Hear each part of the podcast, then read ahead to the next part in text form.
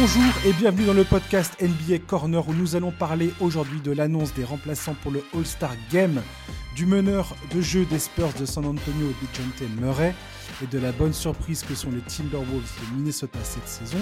Pour m'accompagner, j'ai l'immense plaisir d'accueillir le commentateur NBA sur Canal Plus Afrique, Étienne Endurant. Bonjour Étienne. Salut Josh, merci de m'avoir invité. Salut à tous. Toujours un, grand plaisir de, t'accompagner sur, ce podcast. Il est toujours un grand plaisir de t'accueillir, mon cher Étienne. J'ai pas fait d'erreur, hein, commentateur NBA sur Canal Plus Afrique, on est bon? On est bon. Tout commentateur basket, il n'y a pas que, la NBA, mais euh, commentateur basket, ça me va très bien. Yes. Étienne, on a, on, a, enfin dévoilé euh, hier, enfin, on a enfin découvert hier la liste des remplaçants pour le All-Star Game.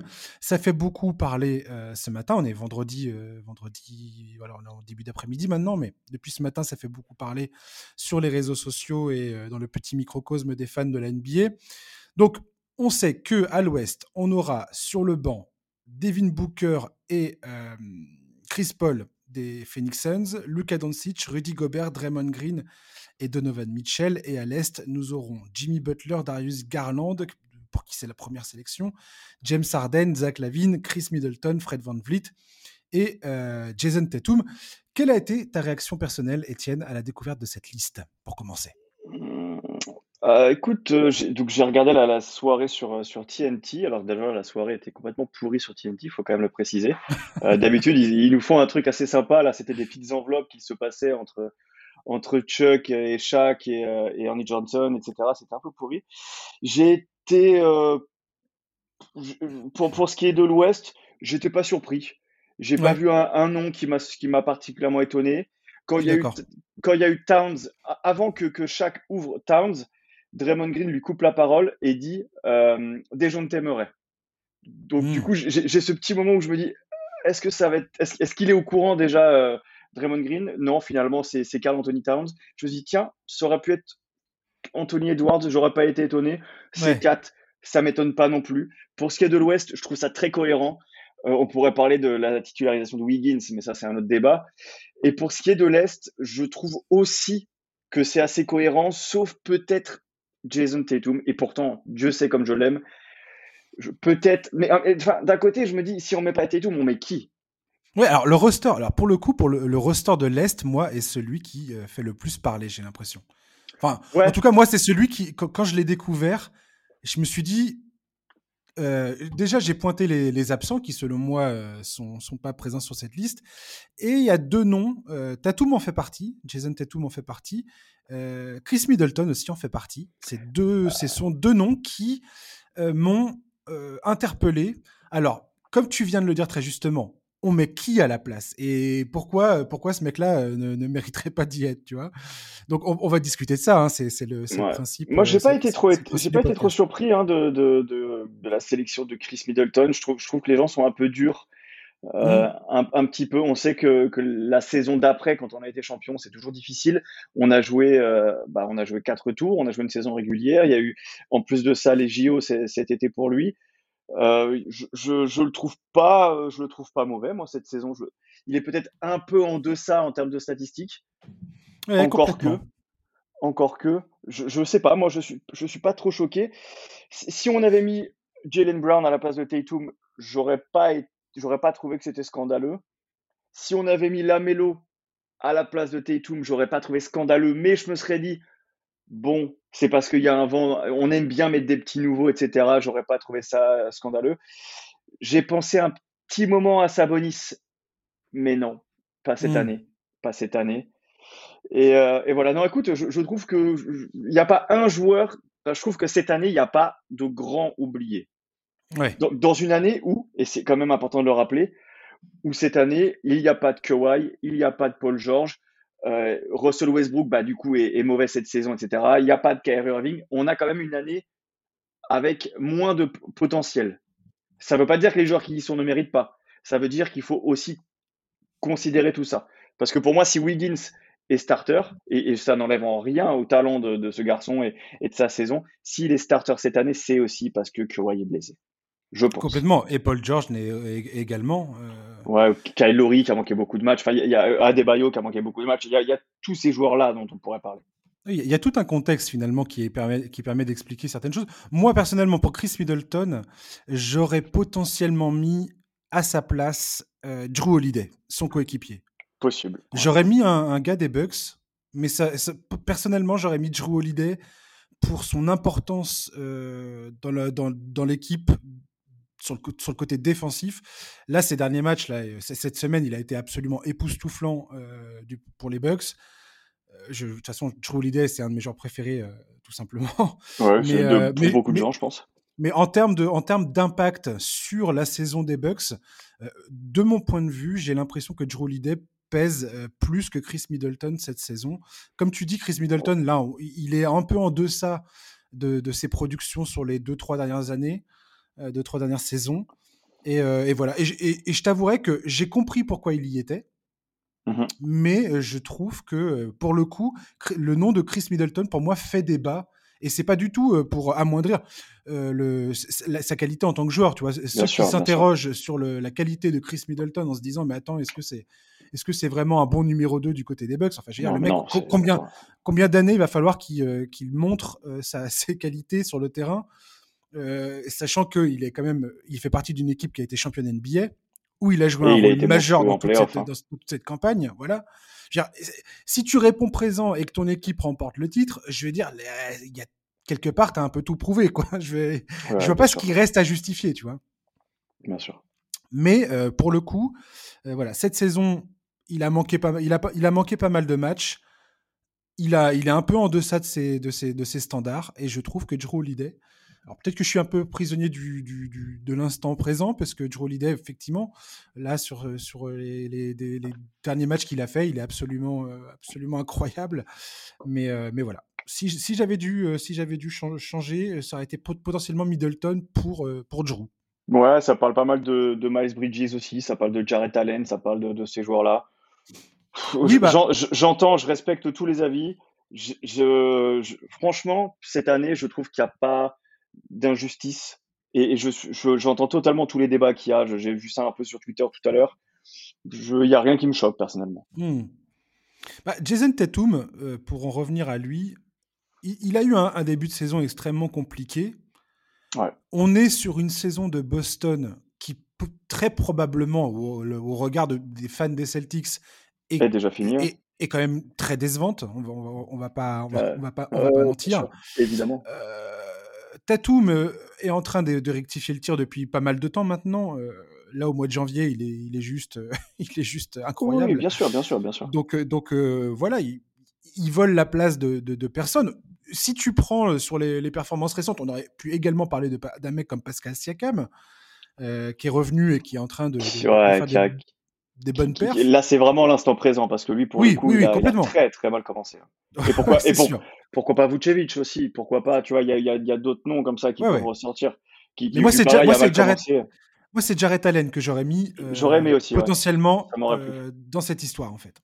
Ça m'aurait plu aussi, Et j'espère vraiment, et là, et tu, tu vas me donner un petit peu, toi, quel est ton sentiment par rapport à ça, mais pour remplacer Kevin Durant, alors pas dans le 5, hein, mais j'espère que Jared Allen aura cette, euh, cet appel d'Adam Silver pour, pour revenir combler le, bah, l'absence de, Kevin Durant parce que alors je, je, suis potentiellement pas du tout objectif parce que la saison des, des, Cavaliers des Cavs est folle ouais. des Cavs elle est, elle est incroyable et, et c'est vraiment pour moi cette saison une équipe euh, vraiment qui me tient énormément à cœur dont je regarde énormément de matchs je suis absolument euh, incroyablement content pour Darius Garland je trouve ça entièrement justifié et, je trouve ça extrêmement, extrêmement. incroyable l'unanimité qui fait ce garçon, Darius Garland. On est tous heureux pour lui. C'est hein. la pour moi, c'est une, une des plus grandes révélations de la saison, Darius Garland.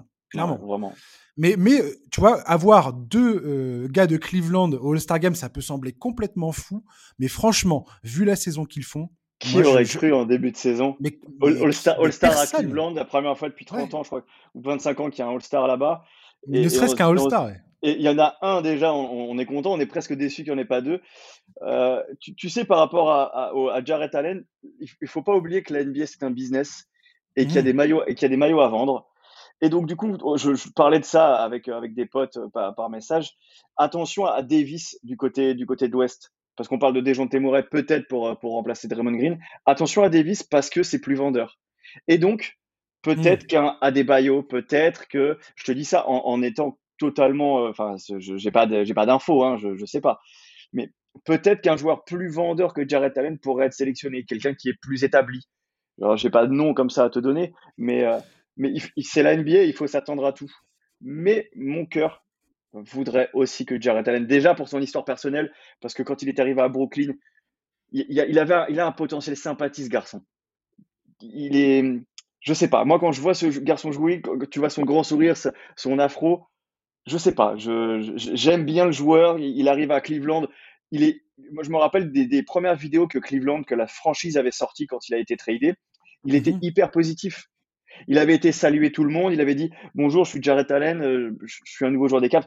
Bah oui, mais tout le monde sait qui tu es, mon grand. Enfin, et il y, avait une sorte de, de candeur et de et d'humilité, de, de plaisir d'être là et de pouvoir servir que, que j'avais trouvé génial. Et depuis ce jour-là, je me suis dit ok, ce mec-là, il ce mec-là, il est à part. Et j'ai beaucoup d'affection pour lui. J'aimerais vraiment qu'il soit au cette, cette saison. Hmm.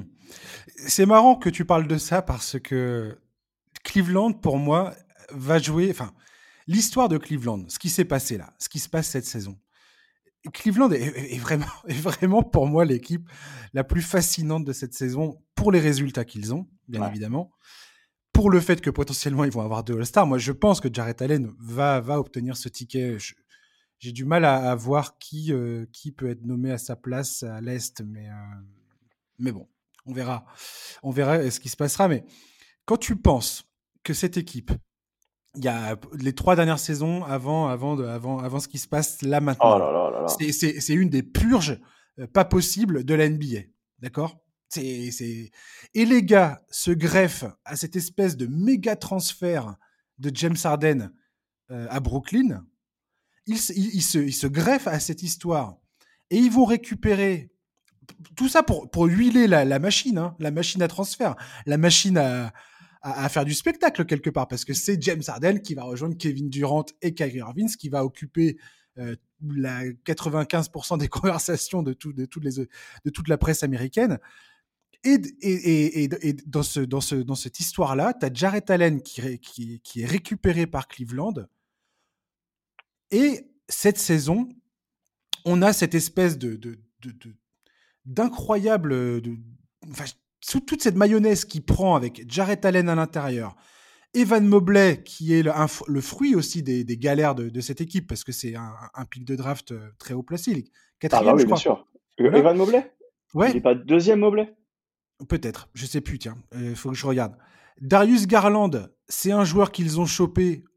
Moi, j'avais des doutes personnellement sur Darius Garland, mais c'est un joueur qu'ils chopent euh, il est blessé, ils ont Colin Sexton et on se dit, mon Dieu, qu'est-ce que ça va donner? Est-ce que, est que vraiment ça, ça peut fonctionner? Et ainsi de suite. Et si tu veux, il y a, cette espèce de. Voilà. Le, tout, tout ce qui se passe aujourd'hui donne raison au front office de, Cleveland. Et, je trouve ça assez, assez fascinant, en fait. Comment, comment tout est rentré, euh, tout est rentré dans la ligne, quoi.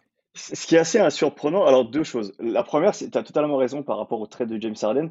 Et je fais partie de ces gens qui parlaient plus de ce trade-là que, que, du, petit move de Cleveland. Rappelle-toi que quand on. Troisième choix de la draft, Evan Mobley. Troisième, choix, absolument, exactement. Quand, quand, on, quand, quand, on parle de, de, de Jarrett Allen envoyé à Cleveland, on est plus en train de parler de Nick Claxton, que les, que les Nets, en gros, euh, ont sous la main en disant ouais, mais bon, s'ils font ce trade-là, c'est qu'ils ont Claxton, ils croient en lui, etc. On est déjà en train de dire que Claxton va être meilleur que Jarrett Allen, alors que globalement, on n'en sait rien à ce moment-là. Puis Claxton nous a pas du tout montré qu'il était capable d'être meilleur pour à ce moment-là. Et, finalement, on, on, est déjà un peu en train de dénigrer, pas, pas par, nos propos, mais par le fait qu'on n'en parle pas de lui. En fait, on l'a déjà enterré, tu vois. Et, la mmh. et, la deuxième chose, moi, qui me fait halluciner, c'est que le, progrès des, des, des Cavs, n'a rien à voir avec, admettons, le, passé récent, admettons, de, des Sixers. Il n'y a pas eu de process à Cleveland. C'est pas comme Memphis qui, draft Jarrett, euh, Jackson, qui draft Jamorant, Desmond Bain. Il n'y a pas de process à Cleveland. Ils, ils étaient nuls. Jusqu'au début de saison, jusqu'au premier match de la saison, ils étaient nuls. Et puis, on ne sait pas pourquoi. Il y a Markkanen qui arrive. Il y a Rubio qui est là. D'un coup, ça marche mieux. Je ne sais pas pourquoi. J'ai aucune explication de, de, mmh. t'expliquer pourquoi est-ce que tout à coup ça clique alors qu'avant ça cliquait pas. Parce que c'est pas juste Evan Mobley, c'est pas juste les progrès de Darius Garland, c'est tout un ensemble de choses. Il y a, il y a aussi Isaac Okoro qui, qui, qui progresse. il y a plein de joueurs dont on pourrait parler dans ce, dans ce truc-là. Parce qu'au final, est-ce que, est-ce que, est-ce que, admettons, est-ce que aujourd'hui tu peux m'expliquer pourquoi JB Bickerstaff est un meilleur coach cette année que l'an dernier? C'est ce que j'allais dire. JB Bickerstaff, qui aurait parié un copec sur ce mec-là euh, ah, mais c'est fou. Au début de la saison, hein. en, se disant, euh, ce, gars potentiellement, demain, tu me dis, euh, Bickerstaff chope le titre de coach de l'année. Je suis désolé, je suis pas choqué du tout. Ah non, non, non, non, mais de toute façon, il fait partie du, des trois favoris. Avec Monty Williams, évidemment, avec Taylor Jenkins, évidemment. Et, pourquoi pas Billy Donovan aussi Enfin, ça fait mmh. partie. En tout cas, il est, dans il est dans cette conversation. Il, ne peut que l'être. Rien que ça, c'est surprenant. Mmh. Tu sais que ça, ça, ça doit nous faire tous réfléchir. Euh, c'est une note pour moi-même, moi le premier, à la façon dont on a traité les coachs et les, et les joueurs en fonction de leur âge, du moment où ils en sont dans leur carrière, de, du club pour lequel ils jouent, de comment ils sont utilisés. Parce qu'en fait, un jour, tu sais pas pourquoi, et un, un, jour ça marche, et un jour ça marche pas. Par exemple, Tyron Lou quand il était à Cleveland, on était tous d'accord pour dire que c'était une pipe. Mmh. Et, puis, et puis il est aux Clippers. grâce à lui, ils ont fait la meilleure saison de leur carrière parce qu'on rappelle que la finale de conférence, ils ne l'avaient jamais fait. et, que, Et, que, et que le cap mental, ils l'ont passé. Et qu'il a passé des tours de, de, de playoff en out-coachant euh, bah, le coach adverse. Tu vois, et, qu'est-ce qui. Rien, que l'an dernier, la masterclass de, de, de Tyron face au Jazz et euh, Quinn Snyder, qui est considéré comme un, coach absolument ah, brillant, euh, un, des grands esprits de, du, coaching NBA, à, juste titre. Bien sûr. Mais, mais Tyron lui, euh, lui, a, lui a fait un sacré tour. Quoi. Et donc, du coup, tout ça, tout ça c'est pour ça que je te dis, peut-être nous qui sommes assis sur nos fauteuils la nuit dans, sur nos, dans le canapé, peut-être qu'on devrait peut-être aussi essayer d'avoir une vision plus globale parfois. Parce que que mmh. Staff, et, et, ça peut être pareil avec Fisdale, par exemple, qui, qui a une longue carrière d'assistant, il a été aussi head coach, qui, il a été tellement critiqué quand, quand, quand il s'est planté dernièrement, mais qui, nous dit qu'en fait, il, il a pas des, des, des il a peut-être pas eu tout simplement les, les, bonnes pièces au bon moment, etc. Enfin bref, je suis, je suis vachement dans cette euh, réflexion-là ces temps-ci. Mmh. Et j'en ai une autre sur le All-Star, on en parlera tout à l'heure quand on parlera de, de, de Murray, mais, mais bref, c'est aussi à nous aussi de prendre du recul par moment. Mmh. Oui, tout à fait. Ouais. Je, suis assez d'accord avec toi. Et, Cleveland, c'était extrêmement compliqué de le voir venir. Et le fait qu'aujourd'hui, ils sont potentiellement avec deux, deux All-Stars dans cette équipe, je ne sais pas si on imagine bien le, le, côté absolument incroyable et improbable que, ça, que c'est pour, pour, ce, pour ce club. Quoi. Qui, bah, qui, sent LeBron, qui sent LeBron James historiquement n'existait n'existait quasiment pas sur sur les 20 dernières les 20 dernières années quoi. Et regarde les Et que là c'est une des premières fois. Qu'un seul All-Star. Il y a beaucoup de franchises qui n'ont qu'un seul All-Star cette année. Bien sûr. Et, celles qui en ont deux, et eh ben la plupart ce sont des, des grosses. Alors il y, a les, y, a les Warriors qui en ont trois, mais regarde Phoenix, ils en ont que deux. Mmh. Le Jazz, ils, ils, en ont deux. Enfin, tu, tu vois, et, par exemple Dallas, ils en ont qu'un. Et, ça, ça te montre, bah voilà, le travail, le travail. Ça montre aussi que c'est un gros collectif aussi suis d'accord. Mais ça, montre les progrès et franchement, que, du respect hein, sur, sur la saison de, des Cavs. Et elle sera pas bonne à prendre en playoff cette équipe. S'ils y sont, s'ils passent pas par le play-in, parce que la saison est encore mmh. longue, bien sûr. Mais euh, au premier tour, euh, il va falloir les jouer ces, ces, ces joueurs-là. Bah, là, ils sont, ils sont toujours cinquième. Je veux dire, ils n'arrêtent pas de confirmer pour l'instant. Le... Enfin, on voit que c'est une équipe solide. C'est, Je pense qu'aujourd'hui, à l'heure qu'il est, c'est difficile de dire que Cleveland n'est pas une équipe à prendre au sérieux. Quoi. Tu, on ah peut plus dire ça. Franchement, il y, a un mois, un mois et demi, tu pouvais encore te dire bon, il faut, il faut que, il faut qu'il confirme, il faut que ça s'inscrive un peu plus dans la durée. On attend, on attend de voir. Wait and see. Ok.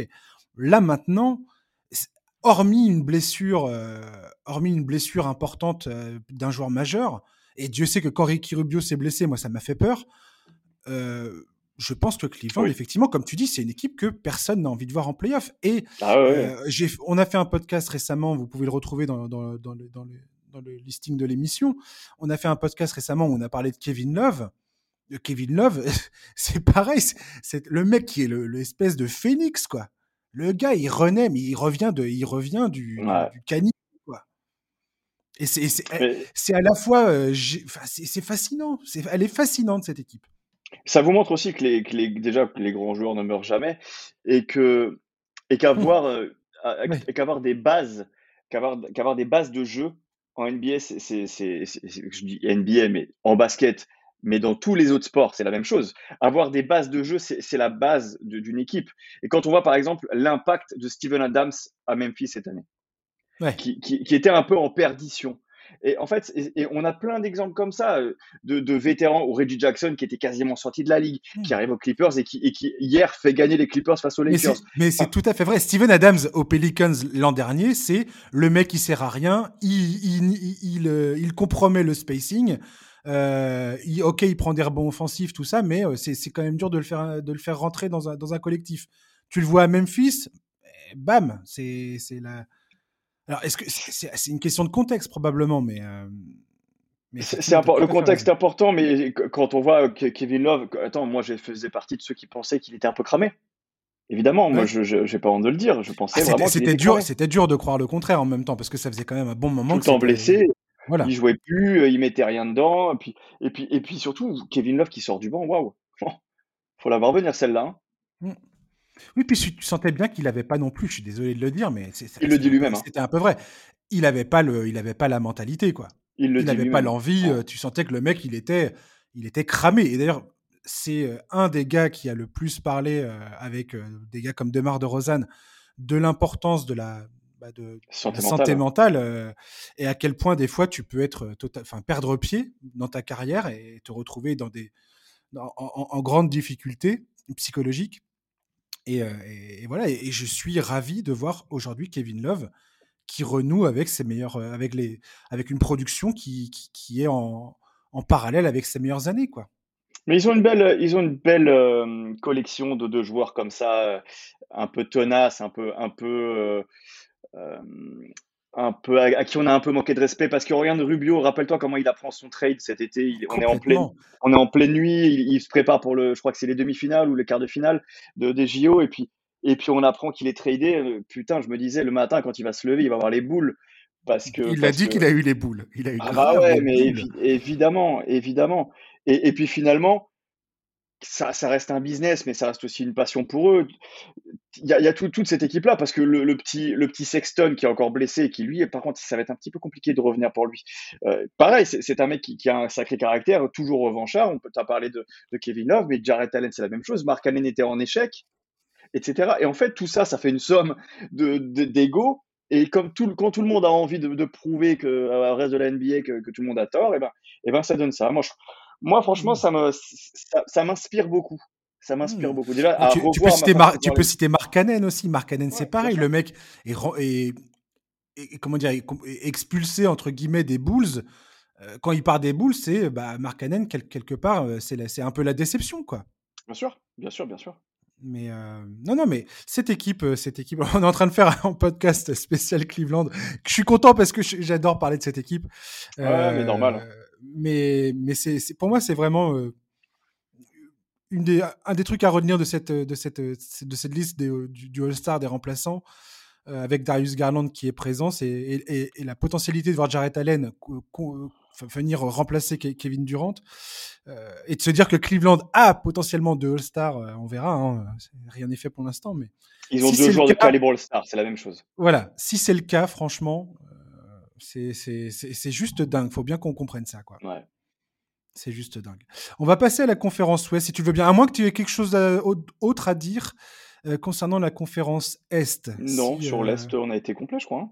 Oui, j'ai l'impression, on a fait beaucoup. on a fait beaucoup. On a fait, on a fait beaucoup. Mais sinon, il n'y a pas de. Ouais, comme tu, tu l'as très bien dit, il n'y a pas de pas d'énormes surprises autrement. Non. Euh, et on en a parlé.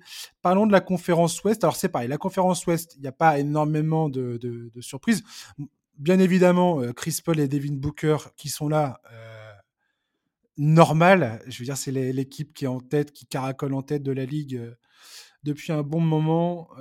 donc voilà, Rudy Gobert, Draymond Green, Carl Anthony Towns, comme tu l'as dit. Donovan Mitchell. Donovan Mitchell et Luka Doncic. Bon, il n'y a pas de. Qui, qui est-ce que tu veux enlever là-dedans, quoi? Personne. Non, personne. Euh, et, et, finalement, la conversation que je voulais avoir avec toi, sur ce, sur ce, sur ce line-up de, de, la conférence Ouest. Alors, on a déjà parlé dans le, dans le podcast précédent de cette titularisation de Wiggins. Je suis très intéressé cependant, Étienne, d'avoir ton opinion sur cette titularisation de Wiggins. Euh, alors moi, le, premier truc que je me suis dit quand Wiggins est apparu sur mon téléphone, j'avais mon téléphone dans les mains, j'ai vu Wiggins starter, j'ai fait waouh, merci Corey Leonard. C'est la première chose que je me suis dit. Hmm. Avant de me dire, il mérite. Hein. Et, quand j'ai pensé ça tout de suite, je me suis dit, waouh mec, t'es quand même dur. Mais s'il y avait eu moins de blessures, peut-être que, tu vois, peut-être que ça aurait été Paul George qui, fait, qui, qui, avant de se blesser, était aussi dans une très bonne saison, etc. Ensuite, Personnellement, je mettais Draymond Green. Malgré les absences, qui, a joué moins de matchs, etc. Pour moi, c'était Draymond Green tous les jours. Tous les jours. Pour moi, Draymond, Green, s'il n'avait pas été blessé, il méritait d'être mentionné au bout du bout du bout de la, de, la, discussion pour le titre de MVP. Pas pour être MVP, d'accord. Mais Draymond Green, quand on voit l'impact qu'il a, Quinn Snyder avait fait une déclaration démentielle sur lui il y a un mois de ça en disant on ne se rend pas compte de l'impact qu'il a, de l'intelligence qu'il a sur la défense, etc. Et, d'ailleurs, ça me fait penser que je fais une petite parenthèse, il est devenu consultant, tu sais, sur TNT, euh, mmh. et, et, ses interventions sont justes. Qu'est-ce que c'est un plaisir d'entendre ce qu'il a à raconter. Alors d'accord, le personnage, on aime, on n'aime pas, mais quand on aime le basket, on, se tait, surtout qu'on ne connaîtra jamais aussi bien le basket que lui, on se tait, on écoute, parce que parce que c'est juste un génie, quoi. Et pour terminer sur, terminer sur Wiggins, gros plaisir quand même, parce que quand on se rappelle de, de son parcours, de, son trade avant d'avoir joué son premier match en NBA contre Kevin Love, tiens donc. Il y a ces années Minnesota qui sont difficiles, et je disais ça pour Kevin Love, mais pour Wiggins c'était pareil, difficile d'évoluer quand il n'y a pas beaucoup de bases de jeu. Minnesota c'était un peu pourri, on parlera de Minnesota tout à l'heure, mais avant, euh, avant euh, on va dire 2019, 2020, jouer à Minnesota c'était dur quoi. Mmh, encore encore plus 2020. Et, donc du coup, je suis très heureux pour lui et, ça, m'a, ça me fait un peu sourire parce que du coup, Wiggins, Carl Anthony Towns et donc euh, Zach Lavine, trois, trois anciens de Minnesota. c'est marrant ça. Ils toujours là. J'avais, j'avais, j'avais même pas fait le rapprochement. Effectivement. C'est dingue. Minnesota avait trois All-Stars euh, en puissance dans leur effectif il y a, il y a 3-4 saisons de ça. c'est fou, hein mais comme quoi, comme quoi, avoir, euh, avoir des bases, avoir une culture, euh, avoir des, des joueurs complémentaires aussi, parce que peut-être que c'est facile aussi de dire ça, parce que quand Zach Lavine était à Minnesota, euh, il n'avait pas la place pour exploser comme il l'a fait à Chicago. C'est ce qu'on ce ce dit toujours. Bien sûr, si Wiggins cette année explose, c'est parce qu'il est la troisième option, voire la quatrième depuis le retour de clé. Offensive, mmh. je parle. Oui, c'est-à-dire que c'est même pour moi c'est même pas le, mot qui convient. C'est pas pour moi le, Wiggins il explose pas. Il est euh, correctement utilisé, on va dire. Il est dans un effectif qui lui permet de jouer euh, à son niveau, d'exprimer la, totalité de son talent de, joueur, sans avoir les responsabilités où on sait très bien que c'est si tu donnes trop de responsabilités à Andrew Wiggins, ça, risque de ne pas coller. Quoi. Il faut se rappeler aussi que pour Wiggins, euh, c'est très difficile et il fait partie de ce, petit réservoir de joueurs qui malheureusement auront cette étiquette toute leur carrière. Quand on est numéro un de la draft, on est plus attendu que les autres. Et c'est pour ça que Markel Fultz, par exemple, toute sa carrière, alors quand il reviendra de blessure, aura aussi euh, des, critiques, quoi qu'il arrive. Quand on est numéro un, on a une pression, et Wiggins a encore plus de pression que les autres, parce que hmm. je sais pas si tu te souviens, mais Sports, Illustrated avait fait une, une euh, quelques mois avant la draft, exactement la même que pour LeBron, avec marqué The Chosen One, etc. Il sortait d'une saison je me souviens, absolument folle, il jouait avec Embiid. La hype était folle la hype était incroyable. C'était limite comme Zion Williamson euh, à son entrée en NBA. Ah bien sûr, Moi, si je, je, trouve un point de comparaison euh, sur, les, les, dernières années, on oublie très vite que l'arrivée de Wiggins en NBA, c'était un truc monumental. Ah, moi, c'est ce que j'ai martelé toute la, toute la, le début de carrière de, de, Zion en disant Ouais, on n'a on a pas vu une hype aussi folle depuis LeBron. Bah, si, les gars, si, si.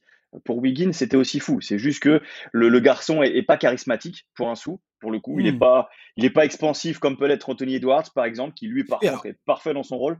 Il faut, il faut rappeler, il faut rappeler, Étienne, je, pense que il y a aussi euh, Wiggins est aussi arrivé avec cette hype. Pourquoi? Parce qu'il y avait aussi cette espèce de un truc qui nous semble tout à fait normal aujourd'hui, mais, mais en 2014, ça ne l'était pas à ce point-là. C'était l'espèce d'explosion des réseaux sociaux, des petits clips vidéo, de, de, tout ça, en fait, de cette espèce de. Ça, correspondait aussi à ça.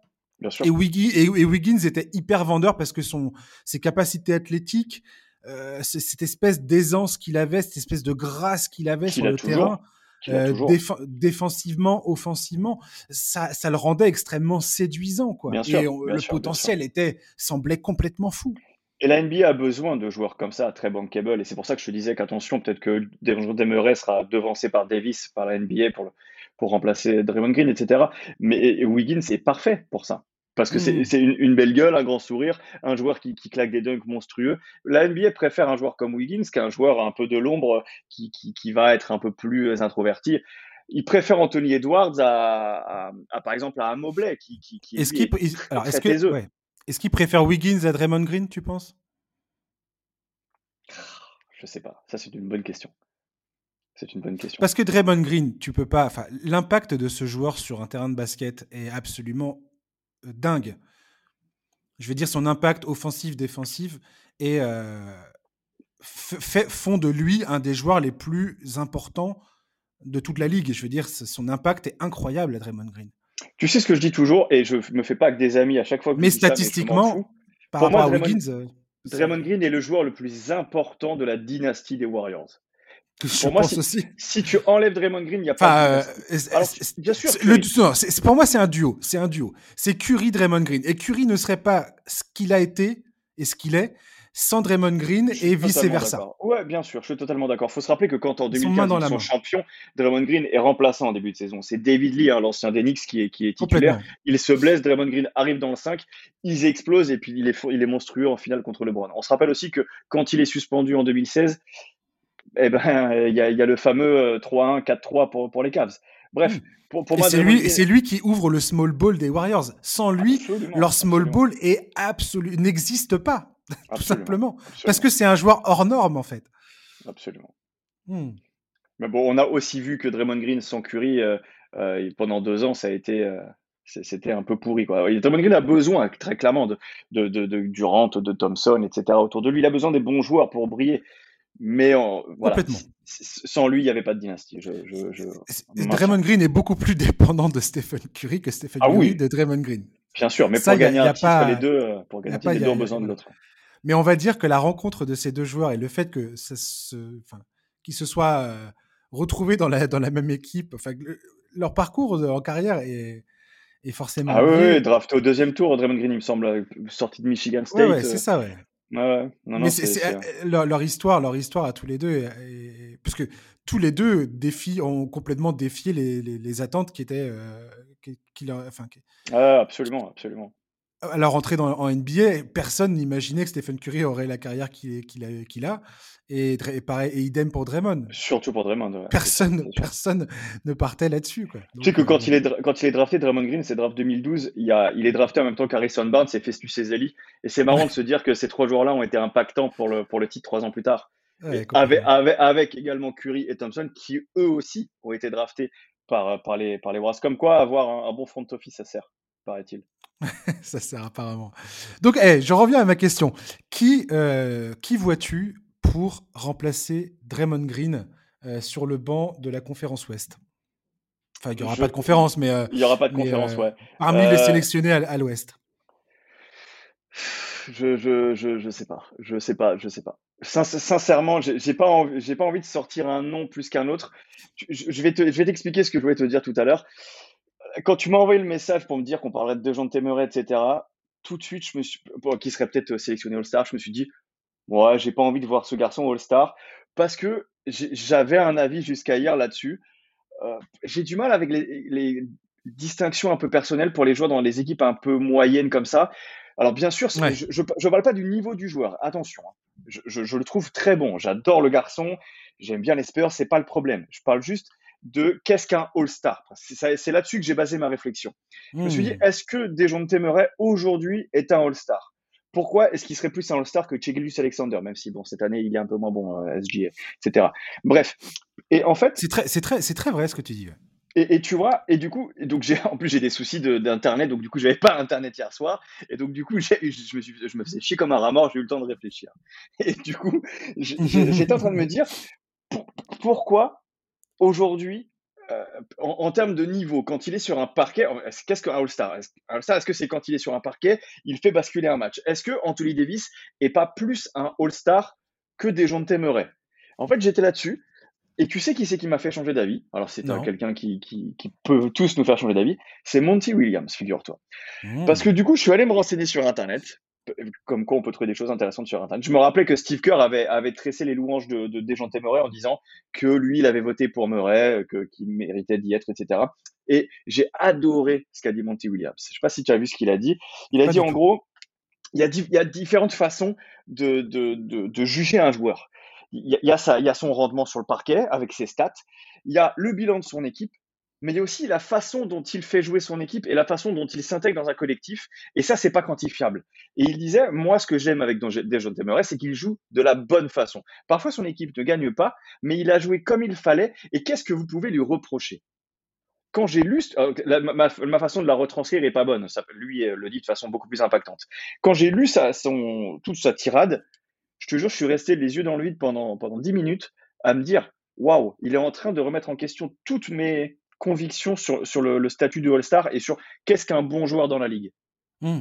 Et en fait, depuis hier, depuis cette nuit, du coup, bah, je sais pas si Davis ne mérite pas plus que, que Murray, etc. Et en fait, du coup, ça me permet de, de, vraiment prendre du recul sur mes propres avis, tu vois.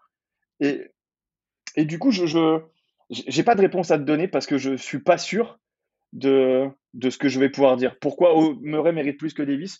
Je sais pas, sincèrement. Pourquoi, pas, pourquoi ça serait pas Jaren Jackson, qui, qui, est très bon cette saison avec euh, Memphis aussi, et dont le bilan est bon Ouais, mais il, a moins d'influence sur son équipe que peut l'avoir Murray sur les Spurs. En fait, il y a tellement de façons de retourner le problème dans tous les sens que je, laisse les je laisse la NBA choisir pour moi, tu vois. Non, mais tu as tout à fait raison. C'est-à-dire que ça pose la question, que, comme tu me l'as dit en off tout à l'heure, de, du principe de comment comment on sélectionne, euh, comment on sélectionne les All-Stars en fait? Sur quoi on se base? Est-ce qu'on se base sur les performances? Est-ce qu'il faut une un espèce euh, d'alliance entre les performances individuelles d'un joueur et les résultats de son équipe? C'est, Je pense que c'est euh, le socle un peu commun de, ce qu'on peut tous penser. Et dans ces cas-là, pourquoi on, ne choisirait pas des mecs comme soit DeAndre Ayton, soit Michael Bridges, qui font partie des Suns de Phoenix, qui sont absolument clés dans ce qui se passe là-bas, et euh, ça permettrait de récompenser Phoenix, qui est largement en tête de la ligue aujourd'hui, enfin largement. Euh, quand même, ils, sont, ils sont solidement en tête, ouais. Ils sont solidement en tête, clairement. Euh, voilà, pourquoi on n'irait pas récompenser aussi Phoenix de, de, leur excellente saison en sélectionnant un troisième All-Star comme Ayton et Bridges. Et on a déjà vu par le passé ce genre de choses avec Boston, avec Atlanta, avec les, les, les, Pistons quand ils avaient, je crois, quatre, quatre All-Stars. Quand Atlanta a 4 All-Stars, c'est quel Corver le quatrième hein? Oui, voilà, ouais. All-Star. Hein? C'était en, 2015, un truc comme ça. 2015, absolument. Ouais. Donc, euh, donc voilà. Tu, tu, citais euh, Jaren Jackson tout à l'heure, c'est pareil. On, peut se poser la question pourquoi pas, euh, pourquoi pas Desmond Bain, pourquoi, pas Desmond Bain ou Jaren Jackson Jr. Pour d'ailleurs, tiens, les Grizzlies ont deux All-Stars, ils sont troisième à l'Ouest. Ils sont en train de faire une saison incroyable. C'est cette équipe, c'est plus que Jamorant et Jamorant serait le premier à le dire d'ailleurs. Jaren Jackson Jr. On voit bien son importance défensive dans la, dans la, dans la protection du cercle, sa capacité à prendre des shoots à trois points. Euh, sa courbe de progression. Très très fort. Et, le fait qu'il revienne d'une blessure quand même qui était assez importante. Et, il revient très très bien. On, aurait pu récompenser ça. Anthony Davis, tu le citais tout à l'heure, pareil. Anthony Edwards à, Minnesota, pourquoi voilà. Pourquoi plus Anthony Edwards que, que, que Murray? J'ai pas de réponse à te donner, tu vois. Et effectivement, après, moi, Dejounte Murray, c'est mon choix, et c'est pour ça que je voulais parler de lui aussi. C'est parce que depuis que Dejounte Murray a, a, hérité de ce, de ce, poste de meneur titulaire aux Spurs, au dépens, je, le rappelle, de Tony Parker, qui avait été un vrai gentleman à l'époque, qui avait dit c'est au tour de Murray de prendre le, de prendre le, poste. Quand tu regardes la, la progression de Dejounte Murray, et ce qu'il est en train de proposer comme basket depuis deux, deux mois? Depuis, depuis le début de la saison, mais là, depuis deux mois, il est vraiment en train de, de, de montrer des choses. Est-ce que c'est un franchise player des John Murray? Je ne, je ne le pense pas. Pour moi, c'est pas, il n'est pas dans la même conversation. Si on, reste sur le, la, la, dynastie Spurs, Il n'est pas sur la dimension d'un Tim Duncan ou d'un Kawhi Leonard. Ah, non, non, j'ai pas l'impression. Non, non, c'est sûr. En tout cas, moi, j'en. Mais il n'y a pas besoin d'être un franchise player pour. Non, non. Par contre, par contre, j'ai envie de dire, aujourd'hui, il est en train de clairement démontrer pour moi que c'est un All-Star. Clairement. Bien sûr. Parce que dans sa production sur le terrain et, de la, et la manière dont il le fait dans le collectif, et c'est souvent le plus compliqué pour un jeune joueur. Avoir les statistiques, c'est une chose. Mais avoir des statistiques tout en euh, respectant l'équilibre collectif, je ne sais pas si je me fais bien comprendre en disant ça. Si, si, bien sûr, bien sûr. Mais, mais, voilà. Alors, les résultats ne sont, sont, pas forcément euh, visibles. Euh, les Spurs, c'est 19 victoires, 32 défaites. OK? Ils sont à deux matchs du, du play-in, mais tu sens bien que ça va être très compliqué, quoi. Cependant, quand Dejounte Murray est dans cette équipe, joue et sur le terrain, cette équipe, elle est potentiellement euh, au niveau des équipes qui sont qualifiées en playoff aujourd'hui. C'est ce que nous disait cette avancée. Sur les, derniers, euh, sur, les derniers, sur les derniers matchs, il est quasiment sur un triple-double en moyenne, avec 47% de réussite au tir. Et il a fait 4 euh, triple-doubles au mois de janvier. Je crois que c'est ses moyennes au mois de janvier, c'est 23 points, 9 rebonds et 10 passes décisives. Il est quatrième dans, le, dans la moyenne des passes décisives par match. C'est un, des meilleurs défenseurs sur le périmètre de toute la NBA.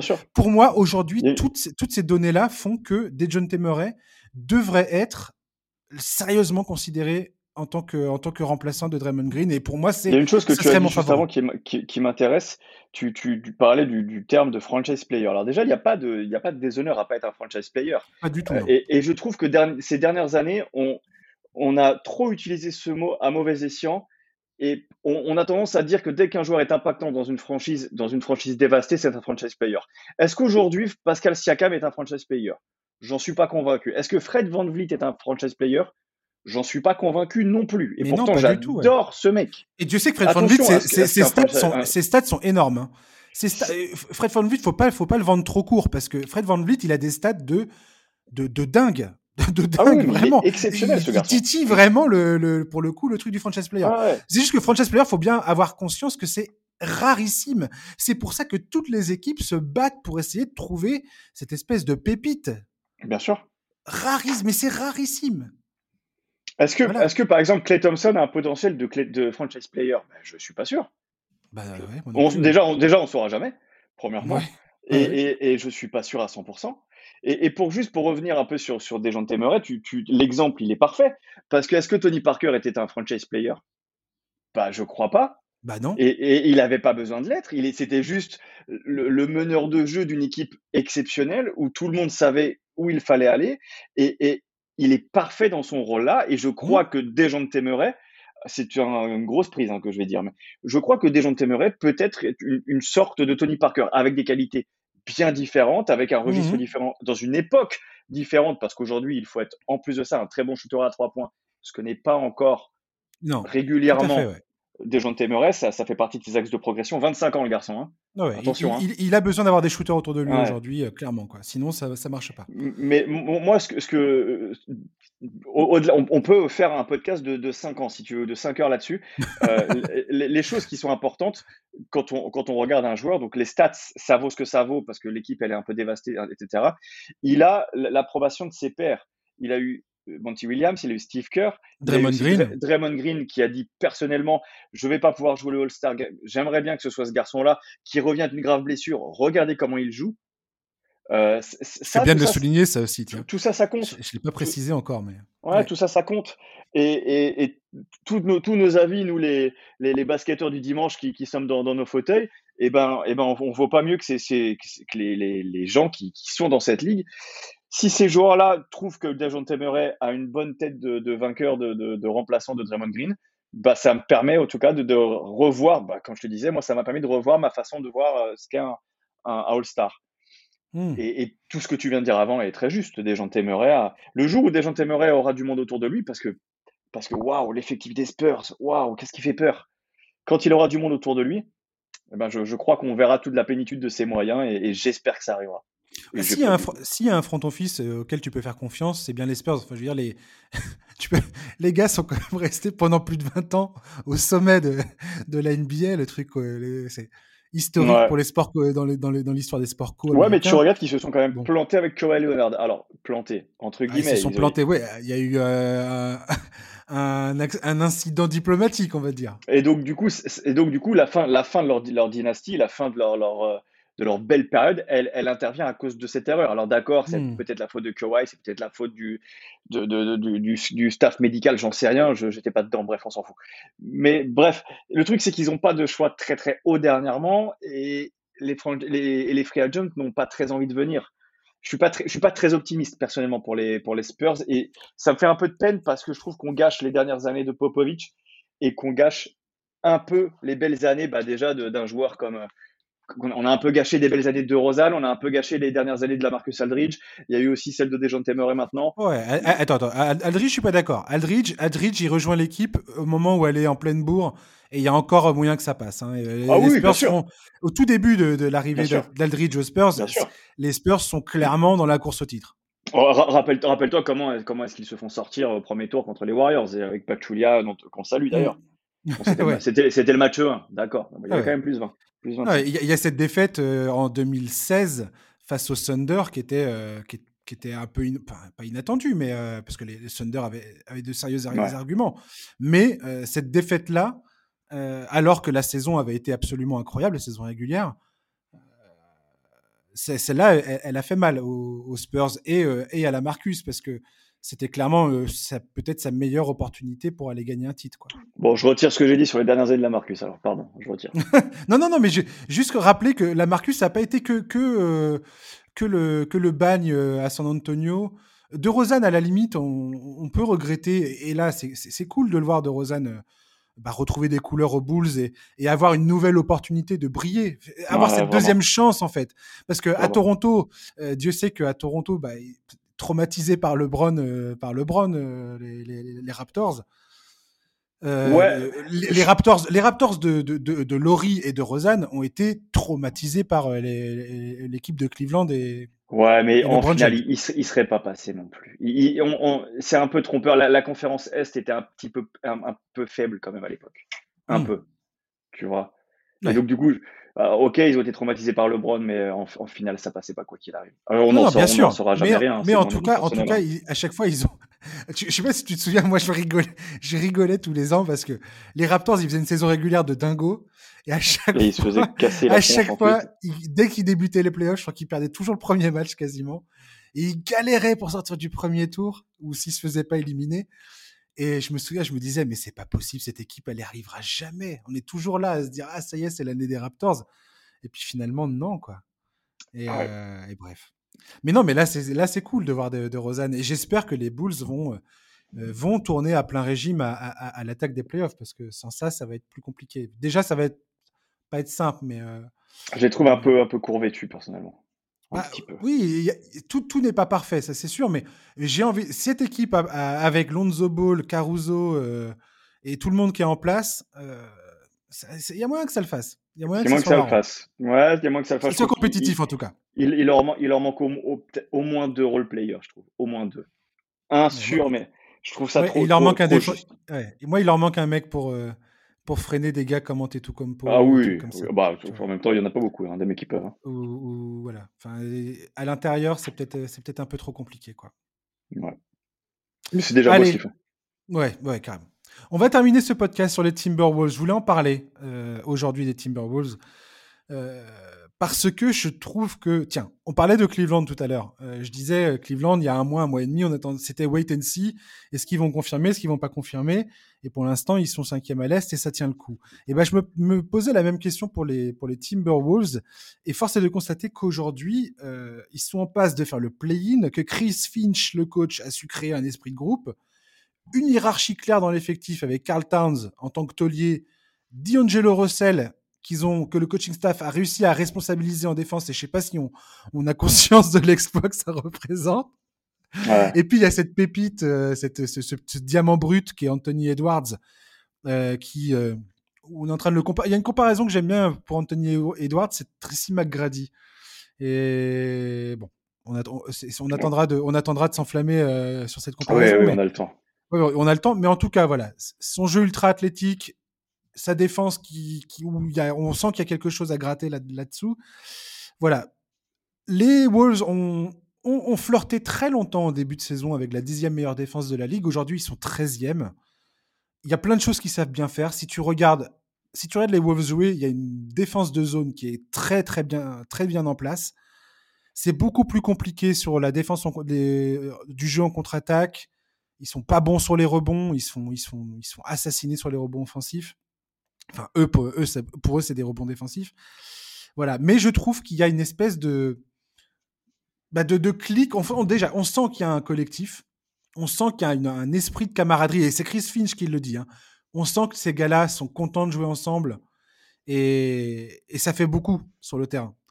Tu as des vétérans Patrick Beverley, Torian Prince, qui, est revenu là et qui, est en train de nous faire un début explosif avec les Wolves, c'est hallucinant. Euh, très important d'avoir ça dans, un vestiaire. Et puis, tu as, ces jeunes gars, Jaden McDaniels, Nazrid, Jalen Noel, Jordan McLaughlin. Tous ces gars-là, je trouve que cette équipe respire, euh, respire l'enthousiasme et la combativité. Et je trouve que c'est une équipe qui fait vraiment plaisir actuellement. J'ai un avis un peu dur sur les Wolves. Ah, j'entends ton enthousiasme et, je me dis mince, je vais lui. Je vais, gâcher, je, vais, je vais gâcher la fête. Vas-y, gâche-moi la fête. En, fait, quand, quand, on, en fait, on, a, on a tous de l'enthousiasme aussi parce que c'est une, c'est une équipe qui part de tellement loin. Eh et, qui, c'est vrai ça. ça fait tellement longtemps qu'on attend et qu'on se dit ah ça y est, ça va être parti. Et puis non, il y a Butler qui arrive, ils font les playoffs. Et puis c'est le bordel, ils se barrent. Et puis il faut quand même pas oublier que c'est une équipe qui joue avec trois joueurs de calibre All-Star.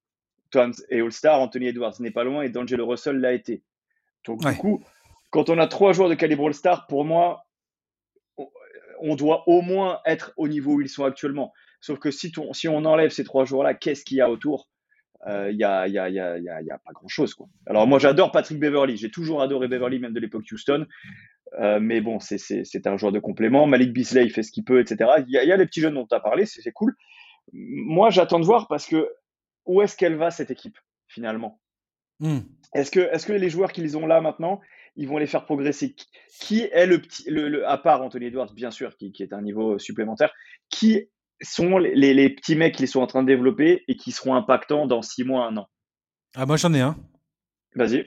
J'en ai un. Euh, un mec dont j'ai envie de parler dans ce podcast depuis très longtemps et je vais prononcer son nom et ça me fait très plaisir. C'est Jared Vanderbilt. Vanderbilt, bien sûr. Qui est. Alors, tout à l'heure, on parlait de, du trad, pareil, de Cleveland. Cette équipe peut. Je ne comparerai pas les, les Wolves à, à, ce que font les Cavaliers cette saison, mais mais Jared Vanderbilt est arrivé dans cette équipe dans un transfert, un, enfin, un sombre transfert avec les, Nuggets. Il, vient des, il vient des Nuggets. Hein. Et à l'époque, ils font cet échange et ils récupèrent Vanderbilt, mais c'est vraiment le transfert dont personne ne parle. Le fait que Vanderbilt est dans cette est dans l'équation, c'est on n'en parle quasiment pas. Les grosses pièces, c'est Malik Bisley, euh, Hernan Gomez Rancho et Hernan Gomez qui est dans le deal. Et à côté de ça, ils font ce petit deal avec Jared Vanderbilt qui récupère malgré tout. Et aujourd'hui, tu as Jared Vanderbilt qui s'impose dans cet effectif comme un espèce de bah, d'as défensif qui est... capable de défendre sur les postes 5, sur des postes 4, voire sur des postes 3, et même certains postes 2 s'ils sont pas trop rapides. Et cette espèce de, de, capacité de, ce joueur à, à, se métamorphoser en, en, en, défenseur capable de switcher sur n'importe qui, quasiment, change pour moi énormément de choses. Et Jaden McDaniels, il est encore trop, trop vert pour qu'on ait un avis pertinent sur, euh, sur ses capacités, mais il est en train de démontrer des choses tout à fait similaires. Et j'ai envie de te dire que si ces deux joueurs-là deviennent des espèces de gars capables de switcher n'importe quelle position. Jaden McDaniels est capable de prendre 1 à 4 et Jared Vanderbilt qui est capable de défendre euh, poste 5 à 2. Ces gars-là peuvent changer vraiment et permettre à ce, à, ces, aux trois All-Stars que tu viens de citer tout à l'heure, enfin, ou de potentiel avec euh, Edwards, qui, ne l'est pas, euh, Towns Edwards, D'Angelo Russell, ces trois gars-là, s'ils ont des, des role-players de la qualité de Vanderbilt et McDaniels McDaniel, c'est potentiel, hein, on est d'accord. Mais s'il y a ça derrière eux, ben, tout d'un coup, les Wolves, ça peut prendre une toute autre direction que ce qu'on et puis surtout, on sait, on sait, on en parlait tout à l'heure avec les Cavs, c'est qu'il suffit d'un joueur placé à un endroit et puis d'un coup tout clique. Euh, on a Mark Hannon qui arrive, qui joue 3, ça permet de jouer tall et tout le monde, tout le monde joue bien autour de lui. C'est très très bizarre. Bon bref, euh, on sait, on sait pas comment ça peut se passer. Un, trade et tout bouge.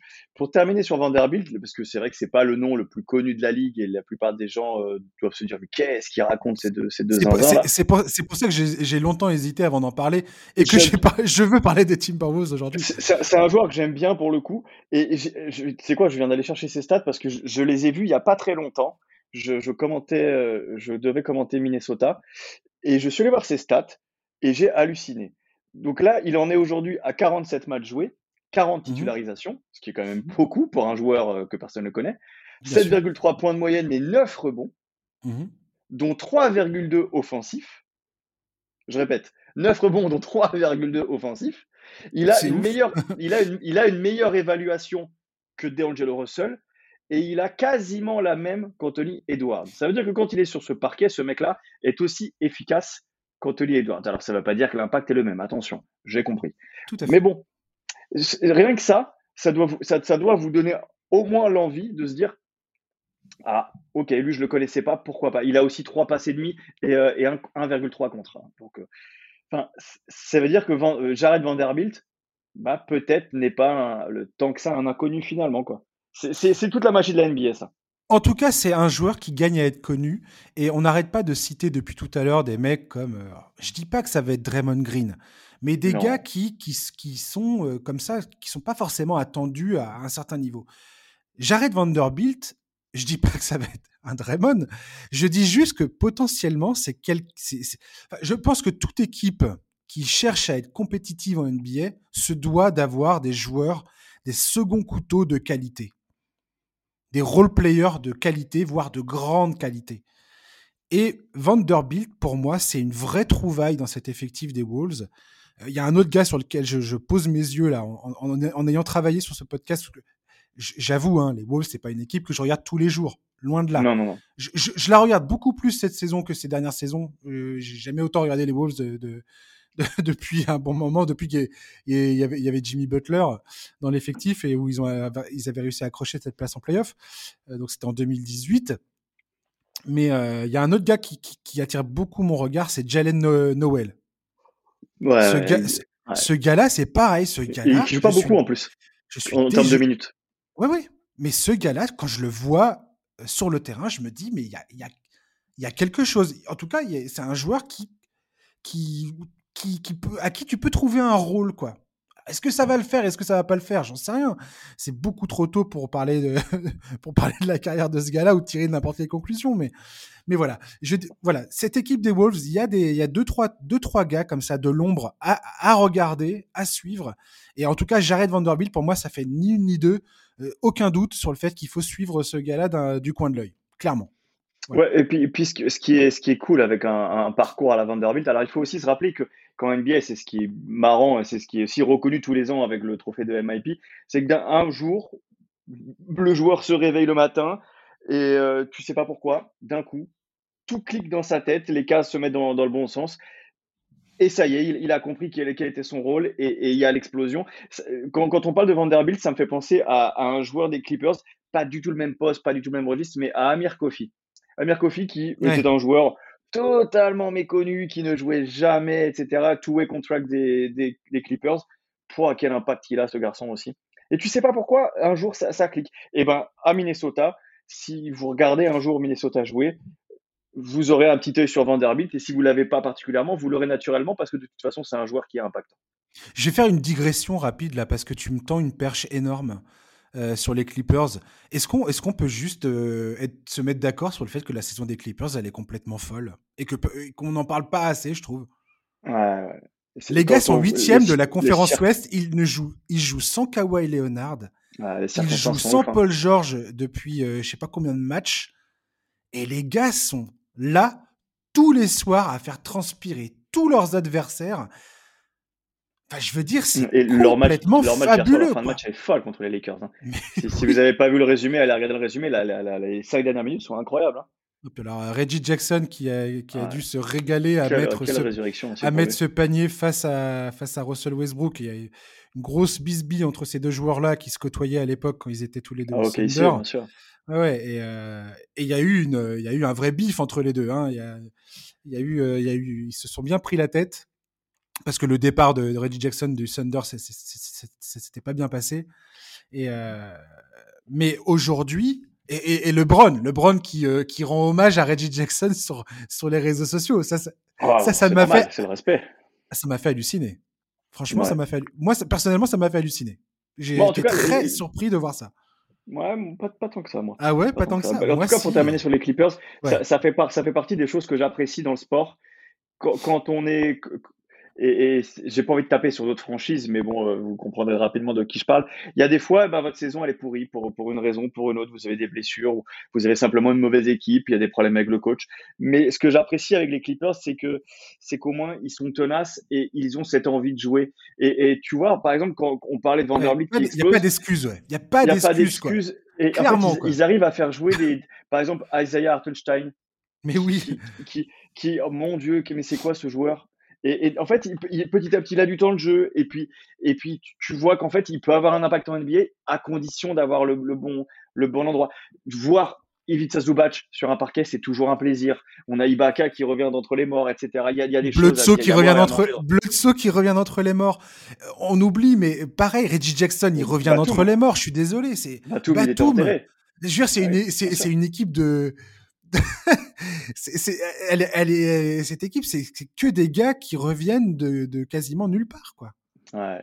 Non, c'est une belle équipe. C'est une belle franchise. J'ai hâte qu'il soit Inglewood et c'est une belle équipe. C'est un beau. En tout cas, leur saison, elle est incroyable. Et attention à eux. Euh, là, on approche euh, de la date des transferts. Je suis persuadé que les Clippers, ils ont deux trois, deux, trois trucs à faire là. Euh. Alors, c'est peut-être pas, peut-être pas pour cette saison, mais voilà jamais, jamais sous-estimer euh, un, club qui, qui, engage Jerry West dans son. Oula, oui. Dans son, Qu'a Jerry West dans, son, dans, dans, le, dans, le, dans le voisinage. Ouais. Merci beaucoup, Étienne, de nous avoir accompagnés. Eh ben, écoute, plaisir partagé, c'est déjà fini. Ça passe Mais ouais, c'est déjà fini, ça passe si vite. Et puis, bah, de toute façon, tu reviendras, comme d'habitude. Hein. Ouais, avec grand plaisir. Ça, c'est sûr et certain. Merci beaucoup, Étienne. Je te souhaite de passer une bonne fin de journée. Bah, merci à toi. Hein. Yes. Et chers auditeurs, bah, merci de nous avoir écoutés pendant cette heure plus plus. On se retrouve bien évidemment la semaine prochaine avec un nouveau numéro du podcast NBA Corner. D'ici là, je vous souhaite de passer une bonne fin de journée, un très bon week-end et donc à la semaine prochaine. À ciao. Bye bye.